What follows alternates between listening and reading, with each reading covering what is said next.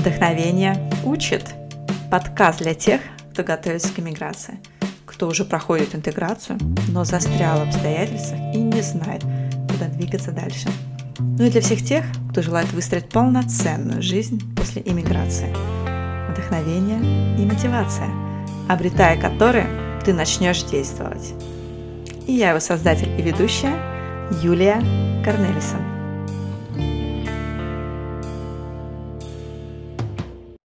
Гость этого подкаста – журналист, писатель, блогер и организатор авторских путешествий. Шесть лет назад она приняла судьбоносное решение в своей жизни – по зову сердца эмигрировать в Чили. Решение далось нелегко. Переезжая из родной Москвы, она даже решила сразу приобрести билет обратно. Так, на всякий случай. По ее словам, понимание, что если что-то пойдет не так, и она сможет вернуться домой – оказала неоценимую психологическую поддержку в интеграции. Да и первый год она хотела попробовать Чили и жизнь Сантьяго де Чили на вкус, потому что эта страна не была для нее местом, где бы она хотела жить. Да и переезд в новую страну полностью менял не только привычную жизнь в Москве, но и всю профессиональную деятельность, которая у нее на тот момент складывалась блестяще. Постепенно, адаптируясь к новой культуре стране, моя гостья бывший редактор моды в глянце, стала писать о жизни в Чили в Инстаграме и, собственно, блоге. Пока запрос одного из ее читателей с просьбой организовать тур не заставил ее всерьез задуматься о смене деятельности. Встречайте, Анастасия Полосина. Автор книги «Что такое Чили» или «Настя Чили», как ее называют читатели – организатор авторских туров по Чили и Южной Америке, известна в Инстаграме как Chili Travel Back. Настя поделилась со мной историей переезда, рассказала о трудностях и о их преодолениях. Но а главное, что мне важно было узнать, как она искала свою реализацию в новой стране, когда знала, что вернуться в глянец ей уже не удастся. И как так сложилось, что теперь она является экспертом по Чили и даже Южной Америке. Кажется, мне это удалось. Еще больше вдохновения, мотивации и советов по делу на тему интеграции и самореализации в новой стране ты можешь найти в моем блоге в Инстаграме по нику Ланкома. Настя, привет! Как обычно, привет, привет. как обычно, начиная свой подкаст, разговор с а, героем, с блиц-опроса. Я тебе задаю пять вопросов, ты даешь на них быстрый ответ то, что приходит тебе первое на ум. Готова? Договорились. Да. Способность, которой ты хотела бы обладать? Перемещаться во времени. Русский продукт, которого тебе сейчас не хватает? Кефир. Традиция, которую ты продолжаешь соблюдать, несмотря на иммиграцию? Нашего дома тапочки. Где ты была пять лет назад и чем занималась? Пять лет назад я только переехала в Чили и э, осваивалась с новым домом, с новым миром вокруг меня. Угу. И назови ассоциацию, которая у тебя сразу возникает, когда ты слышишь Чили. Второй дом. Здорово. Расскажи, пожалуйста, вообще, почему ты переехала в Чили? Как занесла тебя туда судьба? Вообще, может быть, свою краткую историю, краткую биографию, кем ты была в России, ты коренная москвичка, да, то есть чем ты там занималась, и вообще как так получилось, что ты сейчас живешь уже вот шестой год а, в Чили? А, до переезда я была редактором моды в глянце. Сначала я работала в глянцевых журналах, потом я перешла на канал World Fashion Channel. А, занималась модой, то есть текстами, съемками. Я была стилистом и пишущим редактором одновременно. Uh-huh. Такое, кстати, редко встречается. Переехала я достаточно по банальной, но, на мой взгляд, одной из лучших причин – по любви. Мой муж чилиец, а, но познакомились мы с ним не в Чили, познакомились мы с ним в России. Дело в том, что после университета и двух лет рабочего стажа он решил стать экспатом. Сначала он приехал на Украину, жил год в Киеве, а после этого он переехал в Петербург. Uh-huh. Работал в Петербурге. И так мы с ним познакомились. А, в Петербурге? А, ну, познакомились мы в Москве, но на тот момент он жил в Петербурге, да, но приезжал, приезжал в Москву. Ага, а как-то ваши деятельности э, пересекались, были смежные? Он тоже работал Нет. в медиа? Нет? Нет, совершенно не пересекались, да, он экономист по образованию, поэтому к медиа и к вообще моей деятельности uh-huh. он отношения никак не имеет. А, просто я учила испанский язык, он учил русский язык, и на этой почве мы пересеклись, и достаточно быстро мы с ним встретились а, в реальной жизни, буквально через пару дней. Но так uh-huh. получилось, что он планировал все равно приехать в Москву, посмотреть на Красную площадь. У него была мечта посмотреть на Красную площадь и сходить в самый первый Макдональдс, который открылся еще в Советском Союзе. Ага. Да, да, да. Вот у него была такая мечта. Ага. Потому что в списке не было мавзолея. Ага. А, так мы с ним и познакомились, да. То есть я согласилась показать ему город. Ну, моя мотивация была достаточно меркантильная. Я хотела практиковаться в испанском языке. Была в тот момент очень легка на подъем, поэтому а, встреча наша состоялась достаточно быстро, и все закрутилось. Я приезжала в Петербург, он ко мне приезжал в Москву. Но потом он очень скоро переехал в Мадрид. И ездила я уже в Мадрид. Угу. Когда ты начинала учить испанский язык, какая у тебя была цель изучения этого языка? На самом деле цель у меня была достаточно размыта. Дело в том, что я начинала учить итальянский язык. Итальянский мне был действительно нужен по работе, так как я часто ездила в командировки в Италию то и любила всегда путешествовать по Италии. Поэтому это было логично с моей стороны начать учить именно итальянский язык. Английский язык у меня свободен, свободный. Итальянский это знанию английского. Но кто-то, я уже сейчас не могу вспомнить, кто а, меня соблазнил на изучение испанского. Мне сказал, что это гораздо более легкий язык и мелодичный, и вообще испанский, вот это, вот это да я начала учить испанский язык, и меня затянуло. Достаточно легко у меня пошел процесс и быстро. И то есть я сама занималась, я сама штудировала сборники с упражнениями. Я и искала и подбирала хорошие аудиокурсы с подкастами, с аудированием. То есть я действительно занималась испанским языком. Но в какой-то момент все равно нужна практика. Uh-huh. Поэтому я уже озадачилась поиском носителя языка и Угу. От судьбы не уйдешь. Угу. А сколько прошло времени а, ваших таких а, встреч на расстоянии? Сколько лет вы встречались? Прошло почти полтора года. Ага.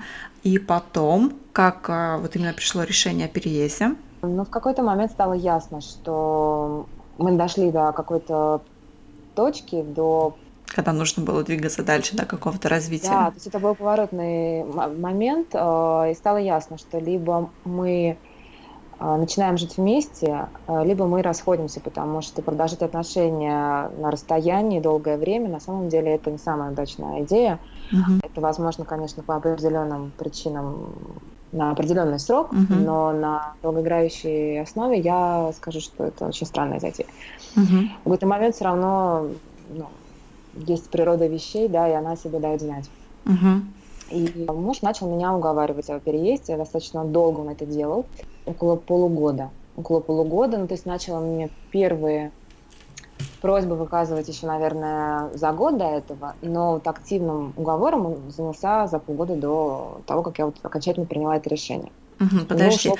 А, получается, а, он тебя переманивал в Мадрид или же уже сразу в Чили? Нет, нет, уже в Чили. На тот момент он уже жил в Чили, потому что в Мадриде он прожил всего полгода. Угу. И в момент он уже жил в Чили. А в угу. момент я уже успела к нему съездить дважды. Угу. А, ну да, то есть все так сложилось, уже стало всем понятно, что нужно задуматься либо о переезде, либо... Ну, на самом деле, другой, другой вариант мы даже не обсуждали, но это как бы было понятно. А почему, вот, а, раз он жил в России, почему не стал вопрос а, просто остаться жить в России, но вместе? А, ну, ты понимаешь, дело в том, что в России он переехал не за карьерными перспективами, да, а за опытом жизни за границей. Ага. И так получилось, что в Мадрид он переехал, потому что его переманили хорошим предложением по работе, а потом его переманили очень хорошим предложением по работе здесь, в Чили. Угу. Когда да, он снова вернулся, он попал в свою среду, и действительно у него дела сразу пошли очень хорошо, и стало понятно, что вот он здесь развернулся. Угу. Хорошо, а, почему тогда ему так а, много времени заняло на уговор переехать Потому тебя? Что я была абсолютно не готова э, рассматривать всерьез такую перспективу. Я думаю, что он э, ждал моей готовности, да, то есть того момента, когда я сама буду готова обсуждать это и сама буду готова к такому решению, потому что Могу сказать, что сразу бы я точно такое решение не приняла. У меня была карьера, причем я достаточно быстро развивал, э, развивалась в карьерном плане, и мне было жутко обидно все это бросать. Мгм. Поэтому только лишь когда я дошла до вот этой кульминационной точки и поняла, что, что мне важнее, любимый человек или вот эта работа и перспектива Мгм. стать главредом ВОК через 20 лет, а, и я поняла, что, когда поставила вопрос ребром сама себя, я поняла, Мгм. что, наверное, любимый человек мне важнее, потому что даже если ничего не получится, это того стоит. Потому Мгм. что я всегда могу вернуться, я Мгм. всегда могу снова войти в свою прежнюю жизнь. Поэтому, когда э, я приняла решение о переезде, я приняла это решение с тем, что я даю себе год. Мгм. Если я понимаю, что мне комфортно, если я понимаю, что я хочу здесь остаться и все складывается удачно, тогда я остаюсь. Если нет, через год я возвращаюсь, и это вот будет такой у меня опыт жизненный. У меня был билет, обратный билет на эту дату, Мгм. поэтому я точно знала, что вот даже меньше, чем через год, что через э, 7 месяцев я возвращаюсь в. Москву, так или иначе, да. Ну, в моей ситуации вышло так, что я вернулась, но но обратно потом улетела в Чили. Мгм. Твой молодой человек знал о том, что у тебя билет через 7 месяцев обратно? Ну, конечно, он же ведь Ага. покупал. Ага. Да, Понятно. нет, мы с ним, мы Ага. с ним так и договорились изначально. а, То есть психологически мне было важно понимать, что у меня есть э, пути к отступлению, да, что, что я не сжигаю мосты, и, собственно, я по этой же причине, ну, отчасти, я продолжала работать первый год. Я продолжала работать удаленно на сначала своих э, последних работодателей, потом на Мгм. другие компании, но я продолжала поддерживать активную связь э, с тем, что я делала раньше. Ага, то есть, э, то, то есть ты не оборвала концы, не сожгла мосты, так скажем, да, то есть оставила все зацепки в России с условием, что ты временно сейчас уезжаешь в Чили, посмотреть, как у тебя там пойдет, и если все будет хорошо, то там останешься. То есть ты Да. своему работодателю так А, открыто я, и сказала. Ну, видишь, я предпочла пойти по максимально гибкому пути, то есть не делать каких-то резких движений, да, и так переезд это уже весьма резкое движение, но не выпадать а, настолько масштабно из а, своей зоны комфорта и делать то, что казалось мне наиболее логичным, Мгм. наиболее естественным, да. То есть у меня а, был такой сценарий, он мне казался гармоничным, и я ему следовала, скажем Мгм. так. Мгм. А как относится твой работодатель к тому, что ты будешь работать удаленно? А, Ты знаешь, сначала у моего работодателя был шок, от, ну, что я хочу вообще уехать, потому что он узнал об этом, когда я уже пришла с заявлением об уходе. При этом могу сказать, что буквально за месяц до этого мне, меня пригласили на собеседование в, в одно престижное издание крупного холдинга, не буду называть какого. И я поняла, что если я сейчас пойду на это собеседование, это дополнительный соблазн, потому что принимать решение о Мгм. окончательное решение о переезде мне будет крайне сложно, и вполне возможно, что я этот соблазн уже не переварю. Мгм. Поэтому я даже не пошла на это собеседование. Я сразу приняла для себя такое решение, что нет, собеседования не будет. Мгм. Потому что в случае, если мы подойдем друг к другу, а это была высокая вероятность, то Мгм. Нет. Мгм. Я слишком долго дошла к этому, к этому Мгм. принятию решения. А, Поэтому работодателя, конечно, был шок, но уже потом через несколько недель выяснилось, что за- замену мне найти оперативно не получится, поэтому я продолжала Мгм. работать на удаленке. Мгм. Хорошо, ты переезжаешь в Чили, у тебя есть обратный билет а, через 7 месяцев обратно в Москву. А, Можешь вспомнить свои ощущения вот эти первые месяца, как ты жила, было ли у тебя состояние какого-то временного нахождения в этой стране, что делал твой молодой человек, чтобы, может быть, тебя заинтересовать и сделать все возможное, чтобы ты все-таки приняла решение здесь остаться, или же ничего такого не было, и просто все шло своим чередом, и жизнь продолжалась? Ты знаешь, все шло своим чередом, но могу сказать, что мой молодой человек окружил меня максимальной заботой, вниманием, поддержкой и пониманием. И сейчас я понимаю, что так бывает далеко не всегда, и что это не данность. На тот Мгм. момент мне казалось это естественным. А, Например, я совершенно не была задачно обеспокоена всеми бумажными процессами, всей этой бумажной волокитой. С получением mm-hmm. визы, с чем-то еще. То есть mm-hmm. он абсолютно все взял на себя. Я не ходила по форумам, не спрашивала у соотечественников э, совета. То есть он mm-hmm. абсолютно все взял на себя. Mm-hmm. И, конечно же, старался меня втянуть да, в местную жизнь, то есть э, максимально разнообразить наш досуг, э, поездки, распланировать какие-то. То есть подключить меня вот к местной жизни максимально быстро, но при этом э, не создавая какого-то дополнительного стресса, да, то есть поддерживая uh-huh. всегда делала скидку на то, что я еще пока осваиваюсь с, с обстановкой вокруг, ничего от меня не требуя, никаких uh-huh никаких реакций, что тебе нужно, тебе нужно расслабиться и быть естественной с окружающими, и они тебя полюбят. То есть ничего подобного а, он мне не, не высказывал. Поэтому uh-huh. это тоже, конечно, помогало, я думаю. Uh-huh. Помогало перебороть вот весь стресс от переезда. Uh-huh. конечно же.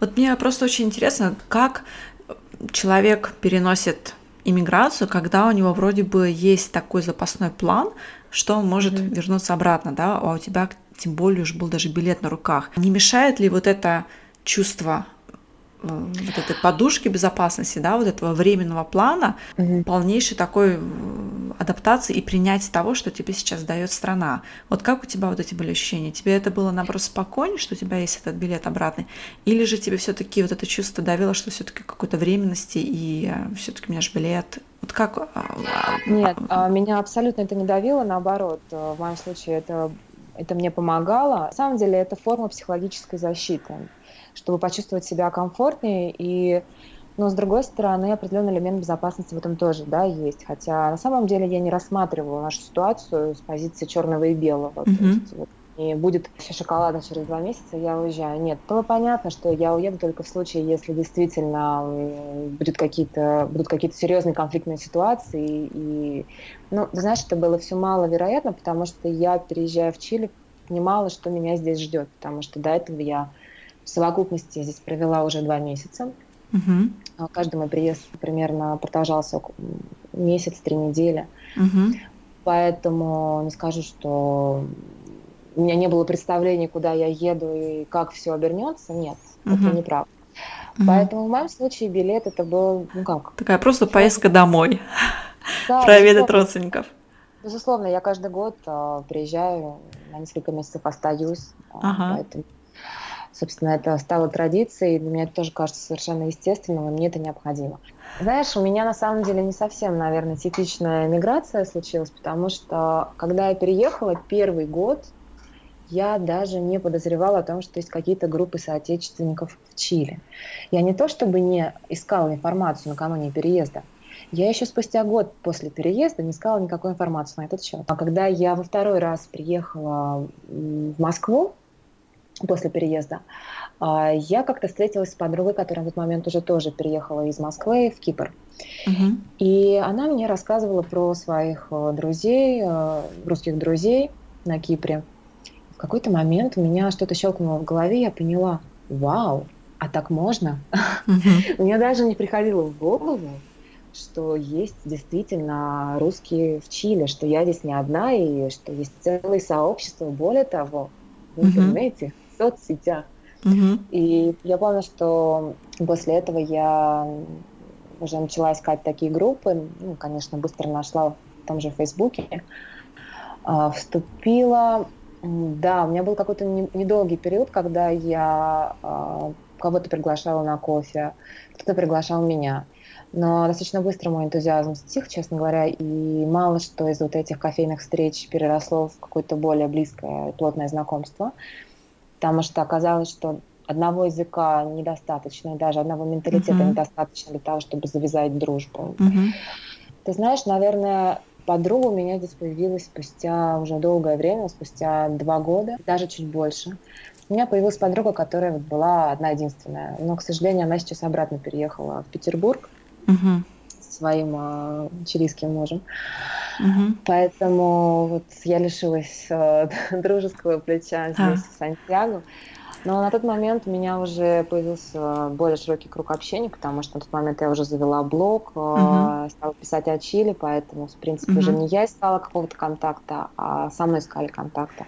Да, это я вот тоже провожу такую параллель всегда. Кажется, что вроде бы вот если ты сейчас найдешь соотечественника в своей стране в новой, что обязательно должна произойти дружба, но ты же не дружишь со всеми, да, на своей Конечно. родине, да, то есть всегда есть люди, которые тебе больше подходят, кто-то меньше, да, и не факт, что раз вы э, говорите на одном языке, вы должны стать друзьями.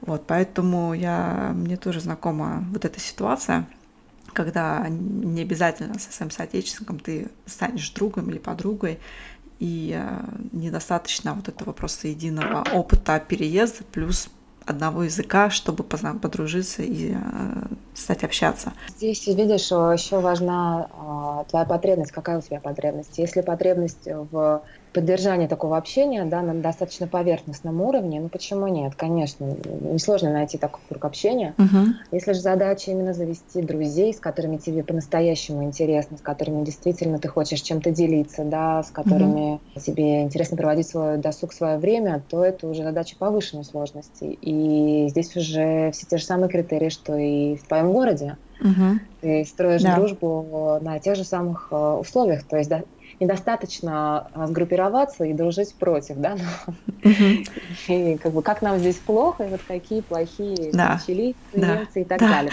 Это, мне кажется, у всех такая черта, в общем, в любой стране ну, не зависит. Безусловно, возможно, на самых первых порах это нормально, это объяснимо. Мы таким образом пытаемся пережить свой стресс э, посттравматический mm-hmm. после переезда. Но если говорить про... Ну, так как я у меня, как уже объяснила, не было сразу же после переезда да, yeah. такого общения, то и такой потребности у меня уже не было. У меня была потребность завести именно друзей. Mm-hmm. Но как-то вот не особенно сложилось. И потом, через какое-то время, я уже начала заниматься турами, начала заниматься организацией путешествий, и, соответственно, общение с отечественниками меня...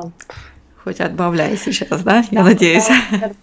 Да, стало хоть отбавлять, стало его очень много, но, правда, наверное, это тоже немного другой фокус, потому что я общаюсь с людьми, которые никуда не переехали, да. ну, хотя у меня есть среди клиентов э, люди, которые живут за границей, достаточно угу. много, кстати, экспатов.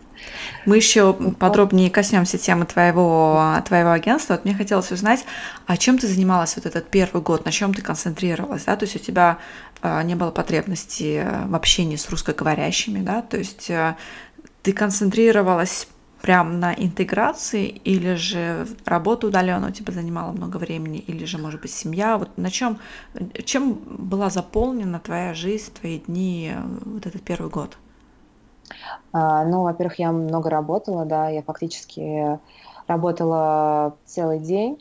Ну, конечно, не обязательно с 9 до 6, так как в свое время я устанавливала все же сама.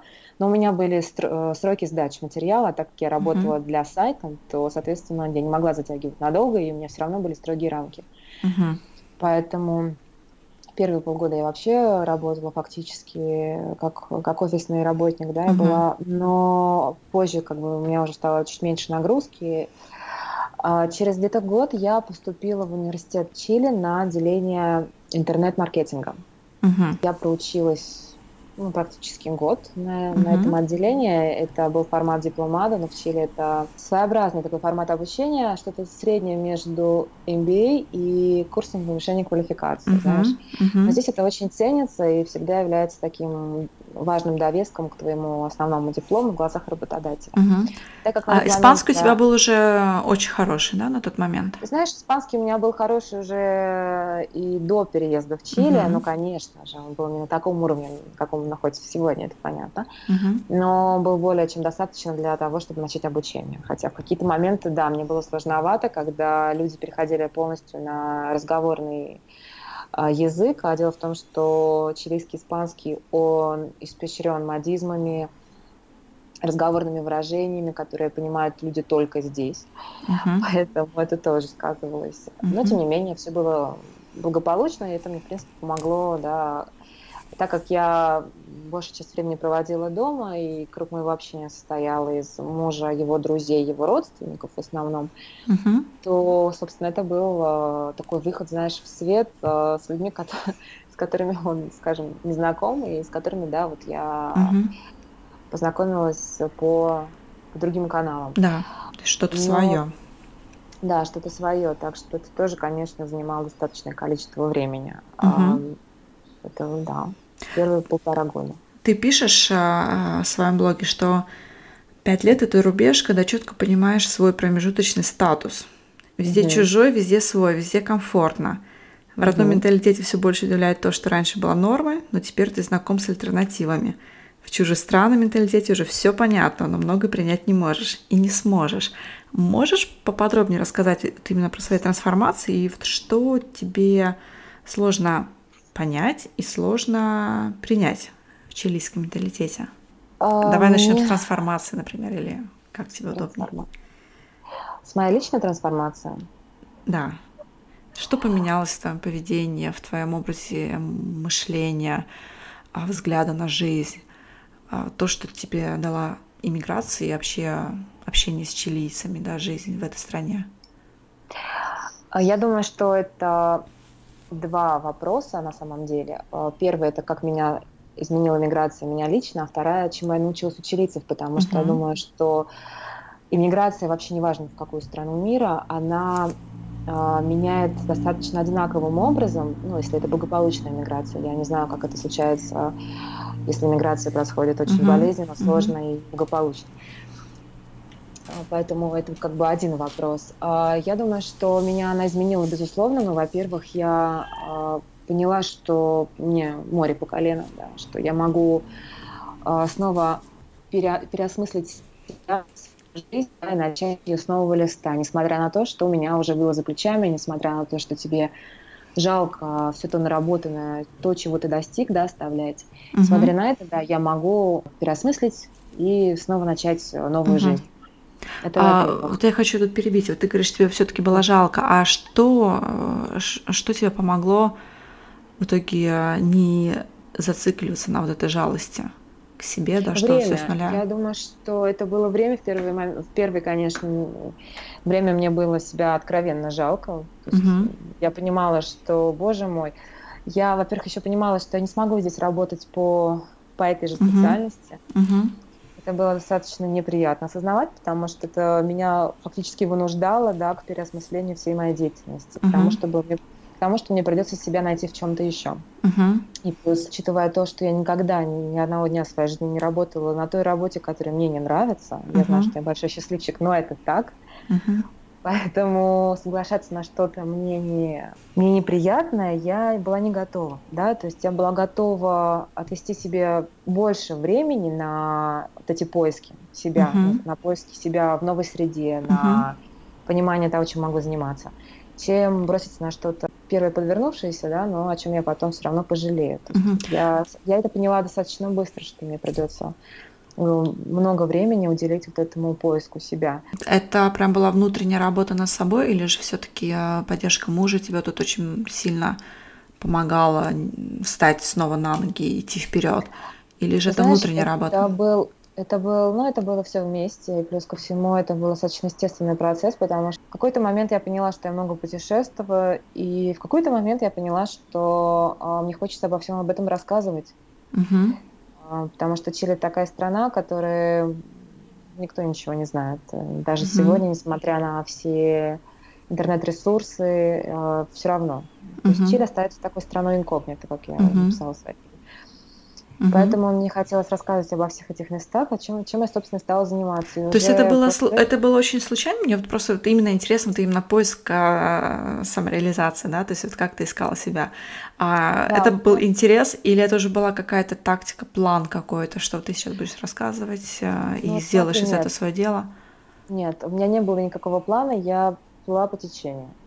Угу. Плана у меня не было абсолютно никакого, потому что я не понимала, как... Э, ну, даже не то, что не понимала, мне, мне даже не приходило в голову, вот как изначально с поиском друзей, да, мне даже не приходило в голову, что я сейчас создам бизнес-план, да, и вот я скручу, не знаю, свой сайт, свой блог, и это будет моя работа. У меня не было такого. Uh-huh. То есть я начала я как честный блогер, я начала писать э, сначала на сайте, я начала писать э, ради того, чтобы писать, ради того, чтобы делиться этим. То есть начала ты с сайта, не с Инстаграма? Да, я...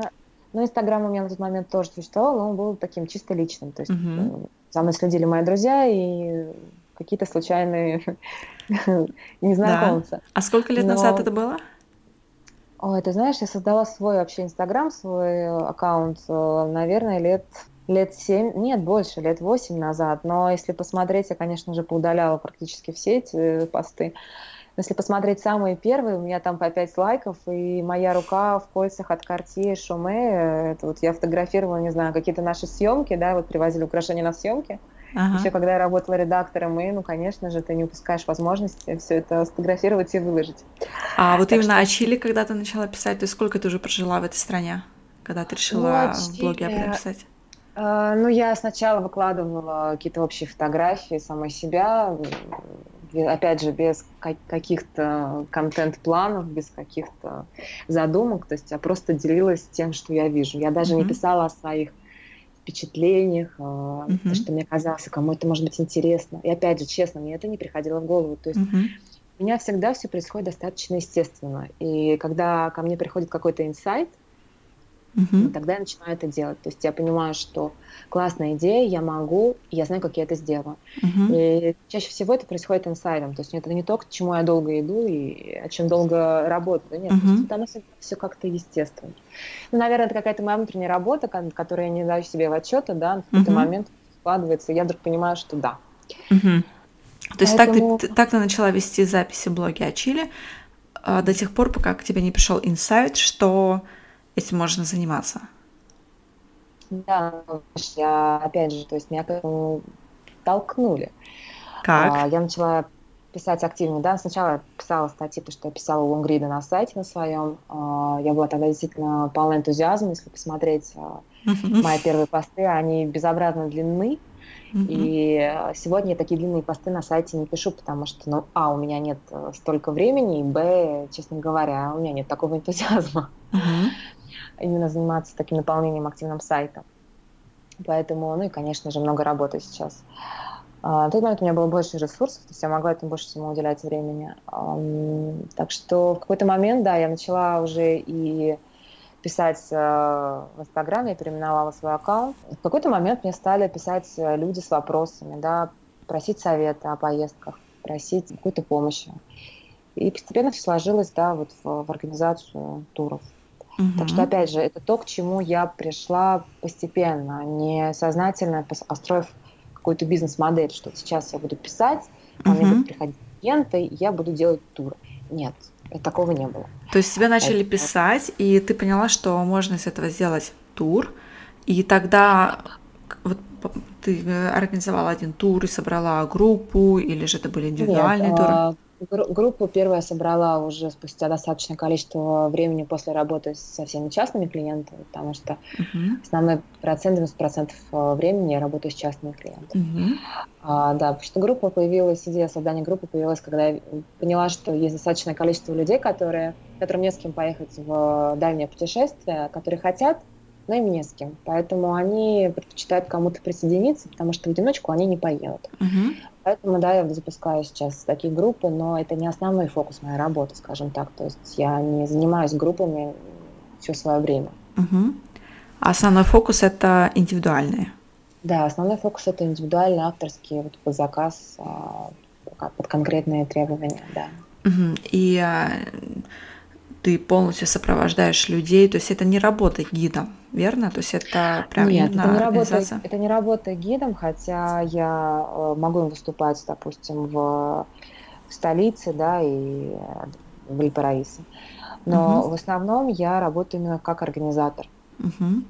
Я создаю дизайн самого путешествия я подключаю всех необходимых э, партнеров, да, то есть я продумываю весь план, я продумываю, как это все будет, то есть я подключаю всех необходимых гидов, туроператоров э, и так далее. Uh-huh. То есть это все включает, э, причем по, по всей стране и уже сейчас даже по соседним странам, поэтому быть, быть гидом – это немного другая работа, uh-huh. если мы говорим про полноценную работу, и ты, ты в таком случае должен сосредоточиться на чем-то одном. Ты не можешь быть, э, быть гидом по по пяти странам. Как бы uh-huh. Это невозможно, потому что ты должен обладать таким уровнем знаний, никто этим не обладает. Uh-huh. И а, сейчас ты работаешь одна или у тебя есть э, персонал, помощники, кто тебе помогает в организации? Uh, у меня есть люди, которые мне помогают. Uh, я, собственно, планирую расширять это направление. У меня есть те, кому я могу делегировать, допустим, финансовую часть, бухгалтерию. Это uh-huh. да, потому что uh-huh. я все же такой гуманитарий безнадежный. Ну и плюс uh, нельзя делать все самому. Это означает, что ты себя ограничиваешь в ресурсах uh-huh. на рост. То есть ты должен концентрироваться на том, что у тебя хорошо получается, и то, что действительно сложно делегировать. Ну, uh-huh. в принципе, наверное, делегировать можно все но на первых этапах, да, ты делегируешь то, что действительно у тебя получается хуже всего, и то, что проще всего делегировать. Когда ты отвечала на вопрос о том, а, а, чему тебя научили чилийцы, да, и вообще uh-huh. иммиграция. Можешь сейчас вернуться на этот вопрос и uh-huh. ответить, чему тебя научили чилийцы? Чилийцы меня научили не раздувать из мухи слона. Ага. На самом деле это важный э, навык, и я замечаю разницу когда я возвращаюсь, например, в Москву, или даже иногда я смотрю на своих клиентов, и я замечаю, что мои реакции на одни и те же события, они другие, потому что я уже реагирую немного по-чилийски. То есть э, если даже что-то складывается плохо, я предпочитаю смотреть на это спокойно, потому что до тех пор, пока не происходит чего-то по-настоящему страшного, ужасного, необратимого, да, все относительно. Угу. А, в моей жизни были моменты, когда я приходила в аэропорт и теряла рейс, эм, рейс во Францию, например. Чили, Франция. Ну, понимаешь, да, это не маленький внутренний да. рейс, это огромный рейс. Теряла, ты имеешь в виду, опаздывала, да, на самолет? Да, я опаздывала, угу. да, вот сейчас у меня немного по-чилийски вышло. а, да, я опаздывала, то есть э, я пропускала свой, свой рейс, И то есть это совершенно шоковое состояние, тем не менее, даже такие моменты, как-то я уже реагирую спокойнее, к тому же а когда ты, когда у тебя получается этот рейс перебронировать, да, ну и все хорошо, угу. отлично. То есть а я ш... думаю, что раньше бы я отреагировала иначе на этот ага. э, случай. Да, а что, например, принять не можешь? У них, от них или у них? Ты знаешь, я думаю, что оно связано с первым пунктом, потому что всегда есть какая-то золотая середина. Если ты относишься к каким-то проблемам достаточно легко, есть и обратная сторона медали. Скорее всего, ты ко всему относишься достаточно легко. Угу. Поэтому, возможно, я стараюсь не судить, но мне не хватает какой-то глубины, да, то есть когда ты все воспринимаешь достаточно поверхностно, это классно для твоего душевного здоровья, но... Угу. Иногда надо быть посерьезнее. Иногда дела должны делаться. Да, нет, но даже если ты делаешь дела, с этим проблем э, ну, они как бы делают дела, да, поэтому скажу, что тут все какие-то безответственные uh-huh. лоботрясы. Нет, дело не в этом. А в том, что иногда, я думаю, даже, например, на каком-то культурном уровне, знаешь, межличностного общения, иногда тебе хочется немного больше глубины, какого-то большего погружения в какие-то темы, угу. а, кругозор, мировоззрение, да, то есть все это складывается, это как бы функционирует как одна единая система. То есть, скорее всего, если человек на такой легкой волне, то навряд ли он с тобой будет разговаривать о литературе, о музыке, о каких-то культурных событиях, выставках художников, скажем так, да. Угу. Несмотря на это, он там может с тобой обсудить какую-то политическую, экономическую ситуацию, возможно, но, но не угу. более. Угу. Поэтому э, здесь такая обратная сторона медали, хотя, безусловно, я сейчас говорю субъективно и не могу говорить за всех чилийцев, но это то, что я наблюдаю, да. Угу. А, но опять же, как бы я не сужу, и более того, это не означает, что мне нужно реагировать так же. То есть я стараюсь брать то, что мне пойдет на пользу, то, что меня обогащает как личность, да, то, что мне помогает развиваться, скажем так. А негативное я все же, ну, в моем понимании, я все же стараюсь не перенимать у них. Угу. А, смотри, твоя книга, которую ты издала, написала про Чили, она про менталитет, про культуру или же о чем? Она... Расскажи, пожалуйста, поподробнее. Она про все, поэтому название не случайно, что такое Чили. Ага. Потому что задача книги рассказать о том, что такое Чили глазами Анастасии Полосиной. Поэтому, безусловно, это субъективный взгляд да, на все то, что я описываю. Я этого не скрываю, несмотря на то, что я дала достаточно много исторической и правдивой информации, фактов, которые брала из а, открытых источников. Я старалась перемешивать, чтобы дать полноценную картину да, того, что такое Чили, чтобы люди могли себе представить э, эту страну, ее жителей. Угу. Поэтому моя задача была осветить все аспекты от истории, я много написала про историю, а, культуры, до того, какие они чилийцы, да, угу. чем, на мой взгляд, вызваны вот такие-то социальные факторы и такие. Угу. В каких-то моментах я старалась не давать оценок, я просто описывала то, что я замечаю, угу. то, что мне кажется интересным, то, что я знаю, что носителям такого же менталитета, как у меня, тоже оно угу. откликается Поэтому, когда вот меня спрашивают те же чилийцы и другие иностранцы, переведу ли я когда-нибудь эту книгу на русский, ну, во-первых, дело даже не в том, а, что... на испанский, вот, наверное. А, ой, да. Ага. на испанский или на другие иностранные языки. А, это зависит не только от интереса других издательств да, к, к моей книге, но прежде всего надо понимать, что она написана русским человеком угу. для русских же людей. Да. Потому что я выделяю те моменты, которые кажутся необычным нам, но которые совершенно покажутся неинтересными или обыденными итальянцам, да. ну, например. Угу. Да. На платформе Patreon доступна расширенная версия эпизода с Настей. Мне, в частности, было интересно узнать, когда пришло понимание того, что из ее любви к Чили нужно делать бизнес-модель. Также она подробно рассказала про тонкости написания книги, кто был инициатором, как велась работа с редактором и вообще, что такое написать книгу о стране, в которой ты живешь. Если тебе интересно услышать продолжение или расширенную версию моего разговора с Настей Полосиной, переходи на страницу patreon.com slash learnbyinspiration, становись патроном подкаста и слушай расширенный эпизод. Ну, а мне будет очень приятно получить твою благодарность в виде поддержки моего проекта. Какой, какой тираж был а, книги? А, тираж был полторы тысячи. А, и дело в том, что первый тираж, особенно в моем случае, он считается всегда пилотным. Угу. По первому тиражу смотрят, насколько активно пойдут продажи. Угу. Особенно учитываем, что автор не широко известен, угу. особенно автор, да, то это тоже Сейчас задача. еще книга есть в продаже? Сейчас она уже, насколько я поняла, закончилась. То есть тираж распродался. Может быть, какие-то одиночные экземпляры еще и можно найти, допустим, в физических магазинах. Mm-hmm. А я не знаю. Но мы готовим уже второе издание второе издание будет, да? Это я тогда, да. к слову, скажу для наших слушателей, если вам вдруг очень захотелось посмотреть, какая в итоге стала обложка книги Насти про Чили, которая проходила столько много этапов редакции и э, Настиных поправок.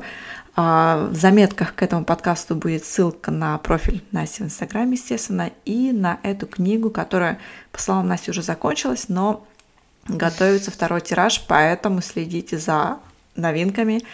И если вам интересно чили, то покупайте Настину книгу. Потому что мне прям тоже очень стало интересно посмотреть на обложку, хотя я ее видела, но сейчас мне хочется и прям в деталях рассмотреть после того, как ты мне это сказала. Потому что я тоже с темой графического дизайна очень близка, и мне такие вещи просто всегда радуют глаз, или же наоборот не радуют, если книжка некрасивая. То есть я прям по обложке встречаю в прямом смысле. Скажи, а ты бы еще раз согласилась на написание книги, ну, например, уже на более какую-то тему, тоже связанную с своей деятельностью, но что-то абсолютно новое? Или же этот опыт для тебя был первым и последним? А, я думаю, что не последним, а как мне сказал в назидание редактор, что если у вас были мысли в это бросить, я вам советую не бросать. Ага. конечно, как воду глядел, потому что первая мысль, которая у тебя появляется после того, как ставишь финальную точку и отправляешь э, все уже правленное, переправленное э, редактору, твоя первая мысль никогда больше. Но когда ты уже отходишь от, от этого ужаса родов, то, знаешь, это как мышца, которую ты качаешь. То есть, если ты качаешь свою писательскую мышцу, угу. то, наверное, при определенных задатках ты хочешь применить да, свои Ее новые... поддерживать. Угу. Да, да, ты хочешь поддерживать. А, но даже не то, что ты хочешь, ведь а, недаром говорят, что если ты можешь не писать, не пиши. Потому что угу. ты должен к этому прийти через а, большую потребность. То угу. есть ты должен почувствовать, что ты должен это сделать, что ты хочешь это сделать, что это тебя переполняет, uh-huh, да, поэтому ты должен это выразить. Я думаю, что это, ну нет, это не последний опыт, конечно. В моей жизни у меня есть идеи определенные. Я хочу uh-huh. в будущем написать сборник по по поездкам, то есть я хочу а, собрать а, единое впечатление о поездках по разным странам Латинской Америки, не ограничиваясь Чили. Я не думаю, что напишу какую-то подобную книгу про Чили еще раз, потому что недостаточно. Но, опять же, я не хочу углубляться в культуру, в историю. Нет, я хочу именно описать нетривиальные впечатления путешественника, да, по каким-то интересным уголкам, а, рассказать об интересном опыте столкновения с местными жителями, да, через какие-то разговоры, беседы, курьезы, опять же. Много чего, что можно выразить, да, через через рассказы, через заметки. А, а у тебя, а, ты, ты вообще где берешь вдохновение, вот именно сесть и начать писать? Это все-таки по, по вдохновению или же это самодисциплина? Это два в одном.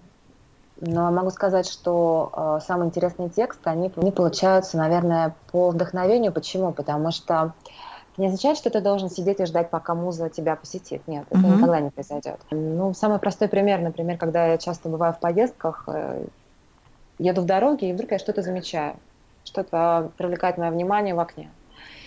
И я понимаю, что у меня уже мысль начинает работать определенным образом, что я это уже себе записала на подкорку. Uh-huh. Я сразу уделяю внимание да, каким-то деталям, и я даже часто открываю блокнот э, в телефоне и записываю кратко. Не обязательно в литературной форме, нет, я записываю какие-то общие, э, общие заметки делаю, и потом уже на основе этого я вспоминаю, о чем я, о чем я подумала, что мне пришло в голову, что я отметила интересного, uh-huh.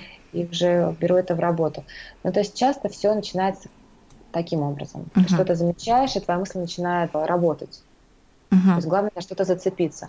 И дальше ты уже находишься на определенном творческом подъеме, да, ты уже входишь вот в это состояние потоковое, и все складывается уже достаточно естественно. Uh-huh. Но, конечно, бывает и не так. Бывает так, что ты сидишь, мучаешь какой-то текст, он у тебя никак не выходит, ну, по крайней мере, не так, как тебе хочется. Ты его откладываешь, через какое-то время, опять же, через а, новые инсайты, ты к нему возвращаешься, и дело пошло. То есть главное начать с какого-то удачного фрагмента, а дальше уже uh-huh оно сложится. Но опять же, все по-разному, потому что ты пишешь какой-то практический текст, то вдохновение угу. играет уже не настолько важную роль, да, да то есть здесь уже больше важна твоя дисциплина. Угу. Поэтому важно, какой текст ты пишешь, да, какой жанр, какой какая задача у этого текста. Если твоя задача это рассказать 10 способов увидеть, не знаю, Перу, угу. то для этого совершенно не обязательно сидеть и э, ждать музыку. То есть да. достаточно сесть, открыть угу. Да, это разный, а, разный сорт текста. Да, да, именно. А что тебе, какой бонус принес тебе авторство книги, живой книги? Что ты получила, когда вышла эта книга в свет? Может быть, больше узнаваемость или чувство удовлетворения? Вот что тебе это дало? Ну, прежде всего, мне это дало радость и улыбку на лице мамы, мужа, моих родственников. На самом деле это совершенно немаловажный факт, потому что то, как они были рады, то, как они этим гордились, это уже стоило того, чтобы написать эту книгу. Mm-hmm. Могу сказать честно, то есть реакция моей мамы стоила всего этого. Uh-huh. Во-вторых, я поняла, что мне по силам и это, да, то есть еще одна, uh-huh. еще одна страница, да, еще один барьер, Рубеж. то есть я могу, uh-huh рубеж, да, я взяла новый рубеж для себя. То есть это тоже вселяет в тебя определенную уверенность в своих силах, что ты можешь справляться с новыми для себя задачами. Mm-hmm. Поэтому это тоже очень весомый плюс. Но опять же, я прокачала писательскую мышцу, это тоже mm-hmm. очень важно. Mm-hmm. Это мне дало да, это мне дало интересный опыт. Uh-huh. А, и, конечно, узнаваемость, узнаваемость она, да, uh-huh. безусловно, немного выросла, хотя я не уверена, что глобально, но тем не менее, то есть как, как эксперты, допустим, по Чили, да, uh-huh. безусловно, книга, она дает тебе вот такую оценку, да, как эксперта. Да. Она вклад, ну, дает свой вклад в этот образ, поэтому uh-huh. да. работа это тоже плюс. Да, и предпосылка для развития твоего агентства. По турам? Безусловно, потому что все работает на твой имидж, потому что да. я отдаю себе отчет, что ко мне люди приезжают, безусловно, и потому что я могу предложить им какую-то интересную программу, но также угу. потому, что они уже имеют представление о том, кому они едут. То есть да. они, да, видят человека, понимают, будет ли с ним классно, интересно конкретно им, да, или uh-huh. не будет, или они находятся в совершенно другой волне. Uh-huh. Я думаю, что это тоже важный фактор, и публичность, она помогает выстраивать такие отношения с твоими uh-huh. читателями, потом и клиентами, да. Uh-huh. Да, то есть это, получается, работающий маркетинг, который продвигает тебя да, как безусловно, эксперта. потому что, как, а, потому что писатель не получает э, финансового вознаграждение до тех пор, пока... Ну, то есть он получает свои, безусловно, проценты, но это настолько небольшие деньги, что мы не можем об этом говорить как о серьезном источнике дохода, uh-huh. да и даже о дополнительном источнике дохода. Да. Поэтому, э, то есть, если сопоставить все те часы, что я посвятила написанию книги. А, кстати, сколько да. их было приблизительно? Так, на вскидку плюс-минус? Я не могу даже тебе сейчас сказать, ага. потому что когда ты начинаешь писать, ты ходишь в это с головой, ты теряешь полностью представление о времени. Опять же, то есть какие-то моменты у тебя все это складывается очень благотворно, очень результативно, а в какие-то моменты ты с трудом продвигаешься по строчке, и ты понимаешь, что ничего хорошего от этого мучения не будет, и ты откладываешь это на, на день-два. Угу. Поэтому сейчас не могу тебе даже сказать, тем более уже прошло все-таки больше года. Угу. Но последние месяца я помню, что я работала каждый день и по, по, по много часов. Угу. А, Настя, у нас уже подходит время к концу. А, я хочу вернуться еще а, к вопросу, касающемуся именно интеграции. Uh-huh. И будем уже завершать, хотя очень интересно поговорить про твой опыт, и вообще вот как у тебя все это складывается, и по частичке складывается вот этот пазл в такую общую картину. Мне очень интересно узнать, какие ингредиенты успешной интеграции опять же, на твой взгляд, да. То есть такой интеграции, когда тебе комфортно в стране, в которой ты живешь, ты гармонично выстраиваешь жизнь согласно ее главным сферам. Вот что для тебя является вот этими ингредиентами? Я думаю, что прежде всего это толерантность. Я уже о ней говорила, но вот повторюсь, и я считаю, что это главный секрет э, успешной интеграции – это толерантность. Чем ты толерантнее и к, к окружающим тебя людям, носителям новой культуры – и к самому себе, потому что, я думаю, мы часто строго себя судим, и это нам мешает, потому что мы начинаем смотреть с каких-то оценочных э, суждений да, на какие-то события, и это всегда минус. Поэтому толерантность к окружающим, потому что, безусловно, в любой стране будет много того, чего тебе непонятно. Uh-huh. И э, из того, что тебе не нравится, будет вызывать какую-то негативную реакцию. Поэтому я бы всем бы посоветовала прокачивать в эту мышцу толерантности и не судить строго, и уж тем более в первые, а, в первые месяца, в первое время, потому что ты еще даже не понимаешь причин, да, почему люди делают так, почему вот сложилась такая-то традиция, потому что, как uh-huh. правило, все можно чем-то логично объяснить, но это понимание приходит со временем, поэтому нужно дать себе вот этот зарок изначально смотреть внимательно, да, с какой-то определенной нежностью и любовью ко всему происходящему, без вот этих строгих оценочных суждений. Это нужно вообще отбросить сразу. Uh-huh. И второе, я считаю, что очень важно как можно быстрее включиться в рабочую сферу в новой стране. Это очень важно. Я uh-huh. недооценивала на самом деле важность этого фактора. Если бы я понимала, то я бы постаралась включиться именно а, не во фриланс, да, а именно вот в такую работу и с чилийцами в том числе как можно быстрее, потому что действительно mm-hmm. тебе это помогает, даже на уровне вот личных самоощущений mm-hmm. тебе очень помогает. Да, очень хорошие советы, присоединяюсь к ним и э, уверена, что если люди ими воспользуются, то в стране будет намного комфортнее, нежели без этих ингредиентов. В заключение у меня серия снова вопросов коротких, но уже угу. не касающихся такой прям интеграции миграции, хотя, может быть, все-таки что-то немножко и будет. А что надо перенять рус, русским у чилийцев? Способность радоваться жизни. Даже в ее маленьких проявлениях погода, еда, интересные собеседники, а, новые места, путешествия, радоваться самым небольшим вещам. Чилийцы это хорошо умеют, да? Я считаю, что да, они умеют. Они умеют э, получать удовольствие, наслаждение от э, достаточно банальных вещей, но действительно они этим наслаждаются и максимально, то есть они выкладываются в это, они не сдерживают своей радости, когда им хорошо, да, они не сдерживают своего восторга, когда им есть чем восторгаться, они mm-hmm. делают комплименты от души, они улыбаются, и это все играет большую роль. Мы недооцениваем вот эту способность э, позитивного взгляда на, на жизнь и способность радоваться. Mm-hmm. А самая главная привычка, которая помогла тебе выстроить жизнь на новом месте.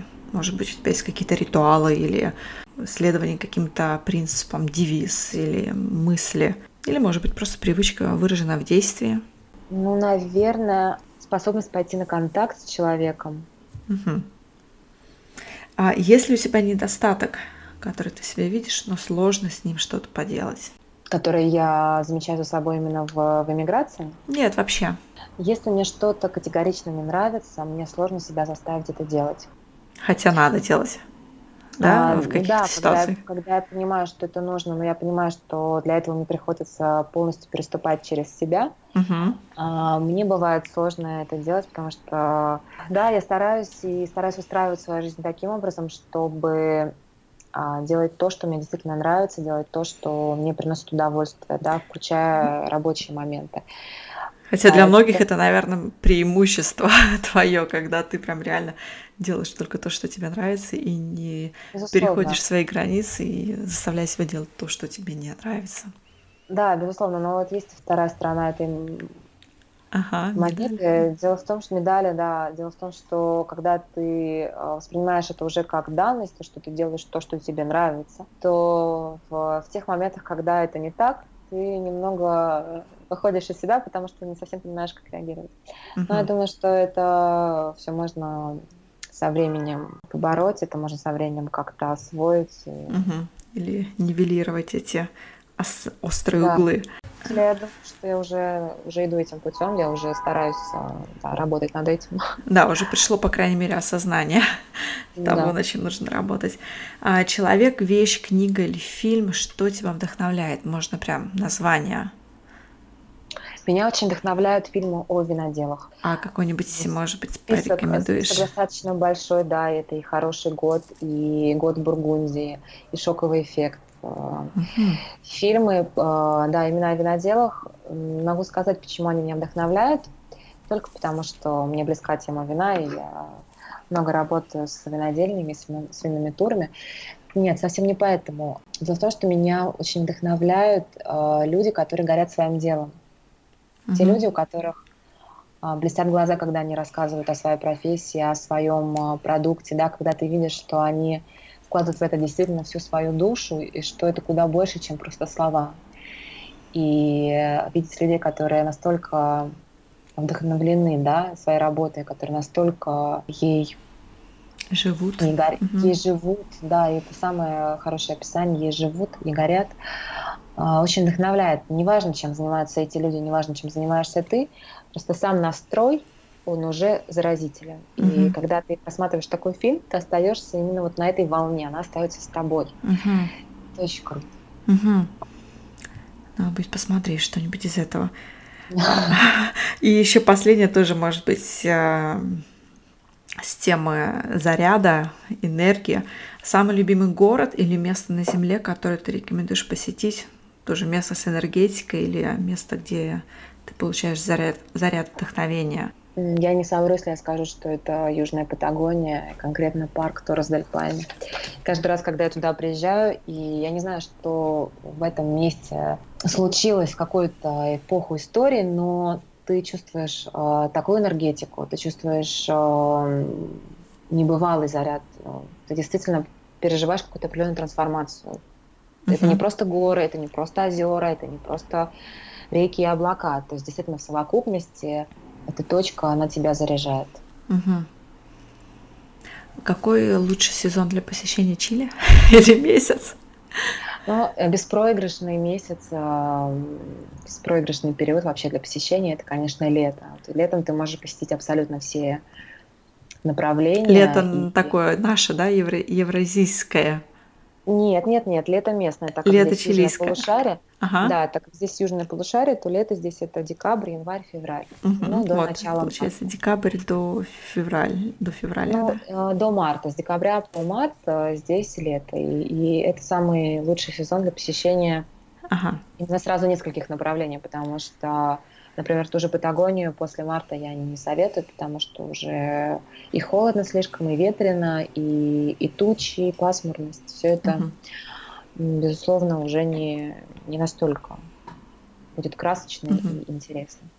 Поэтому да.